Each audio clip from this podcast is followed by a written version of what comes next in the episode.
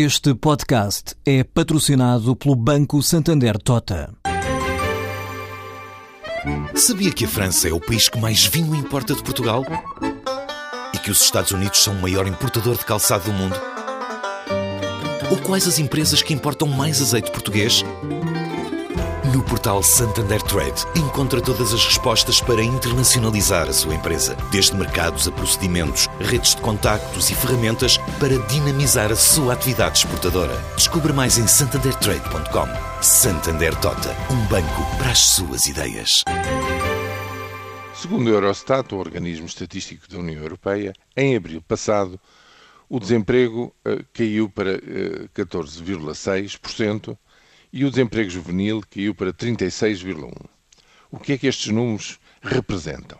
Bom, para já representam a segunda maior quebra de, de taxa de desemprego na Europa com, quando se compara com os valores de abril de 2013. No espaço de um ano, só a Hungria conseguiu fazer cair mais o desemprego do que Portugal, o que quer dizer que, eh, como reação, digamos, ou como resposta à subida também excepcionalmente forte e súbita do desemprego, agora parece estar a dar-se o movimento contrário uh, no nosso país.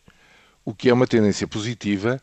Um, esta, eh, esta medição do Eurostat não é oficial, mas mesmo assim a tendência é que conta. E essa tendência diz-nos que, mesmo em, nos meses de inverno, do primeiro trimestre, janeiro, fevereiro e março, há esta tendência de, de, de, descida e indicia que o desemprego pode ficar abaixo daquilo que é esperado eh, neste ano de 2014, o que é seguramente uma, uma, uma notícia e uma, e uma perspectiva muito positiva. Mas, em segundo lugar, é preciso também vermos que uh, não se sabe porque é que isto está a dar.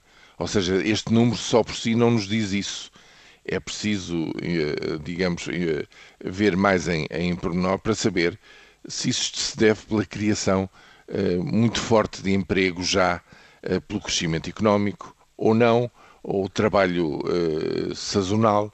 Em abril começam as tarefas, digamos, mais ligadas com o bom tempo, o turismo e a construção. É, é preciso ver se é políticas ativas, se a imigração continua a pesar nestas contas ou não. Em qualquer caso, a tendência é muito positiva e é de saudar. Agora, o que é de saudar menos é o facto do, do desemprego juvenil estar a cair menos do que o do, do desemprego em geral, digamos, dos adultos.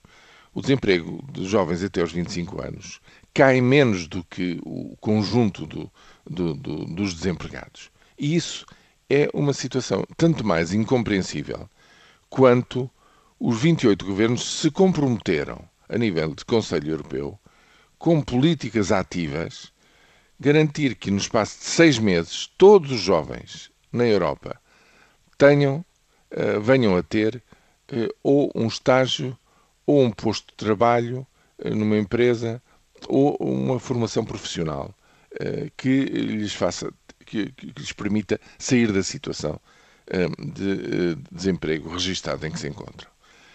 E este resultado, que é inferior, repito, hum, ao, à queda do desemprego em geral, indicia que essas políticas ativas, que constituem um compromisso a nível dos 28 governos da União Europeia, pelo menos em Portugal até agora, não estão a dar os resultados uh, a que se propuseram.